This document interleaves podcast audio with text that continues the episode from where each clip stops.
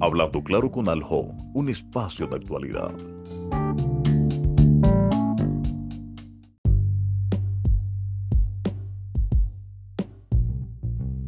Bienvenidos a un nuevo episodio de Hablando claro con Aljo. En esta nueva entrega conoceremos algunos detalles de la eminente salida de Andrés Gómez de la alcaldía de Cincelejo una situación que a más de uno tiene con la boca abierta y atentos a lo que pasará en Cincelejo. Esto es Hablando Claro. Bienvenidos.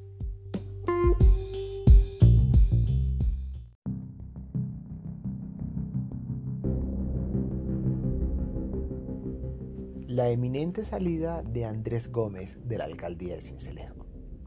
Si bien es cierto, en los últimos días se ha conocido todo el ajetreo político y electoral que ha sucedido alrededor de la anulación en la elección de Andrés Gómez como alcalde de Cincelejo. Todos sabemos que de la posesión o declaratoria como alcalde, Andrés Gómez ha sufrido un revés algunas posiciones en contra de su administración, contradictores que no le han dejado nada de libre el camino a Andrés Eduardo para que pueda administrar un municipio como lo es Cincelejo, con tantas dificultades, con tantas necesidades. Cincelejo grita a viva voz una inversión en lo social, en la vía o en la malla vial. En educación, la política de vivienda es casi que nula, por decir alguno de los problemas. Pero en estos momentos, la ciudad atraviesa una situación de ingobernabilidad, por lo que en estos momentos Gómez Martínez está viviendo. Algunos abogados y profesionales del derecho dicen que son alegatos, que son propios del oficio. Aunque todos tenemos el derecho al debido proceso y a la defensa, lo que ha sucedido en los últimos días con el burgomaestre de los encelejanos ha dejado a uno o a más de uno atónitos. ¿Qué pasa con la alcaldía? ¿Hay alcalde o no hay alcalde? En palabras de Andrés Gómez, la ciudad ha pasado por dos, por dos pandemias.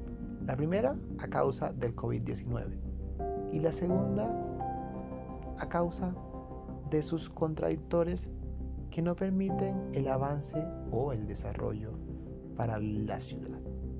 Lo cierto que desde el inicio de la posesión de Andrés Gómez como alcalde de la capital del departamento de Sucre, se han vivido algunas situaciones que han nublado ese o esa administración.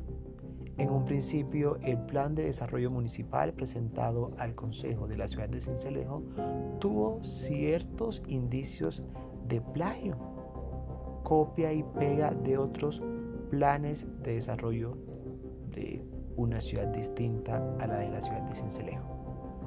Y es que desde ese momento se comenzó a sentir una ola de inconformidad a pesar de que el pueblo cincelejano le había otorgado el mandato a través del voto popular.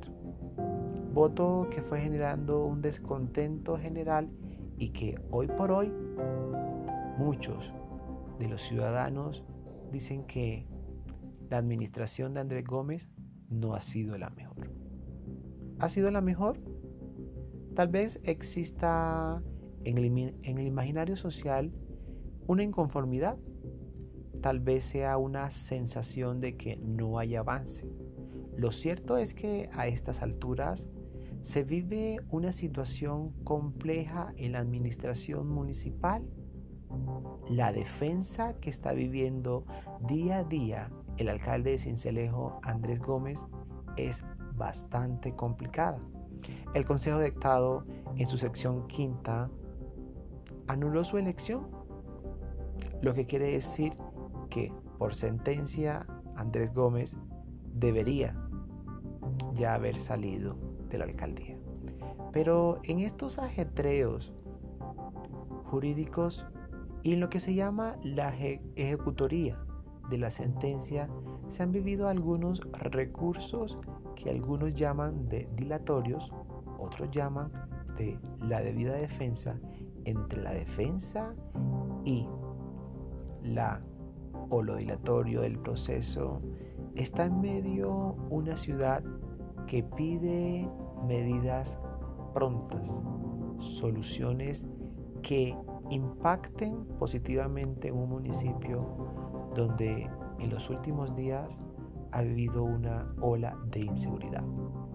Lo cierto es que para los próximos días el alcalde de Cincelejo, Andrés Eduardo Gómez Martínez, debe abandonar su cargo por lo proveído por el Consejo de Estado, quien en sentencia del 23 de junio anula la elección como alcalde.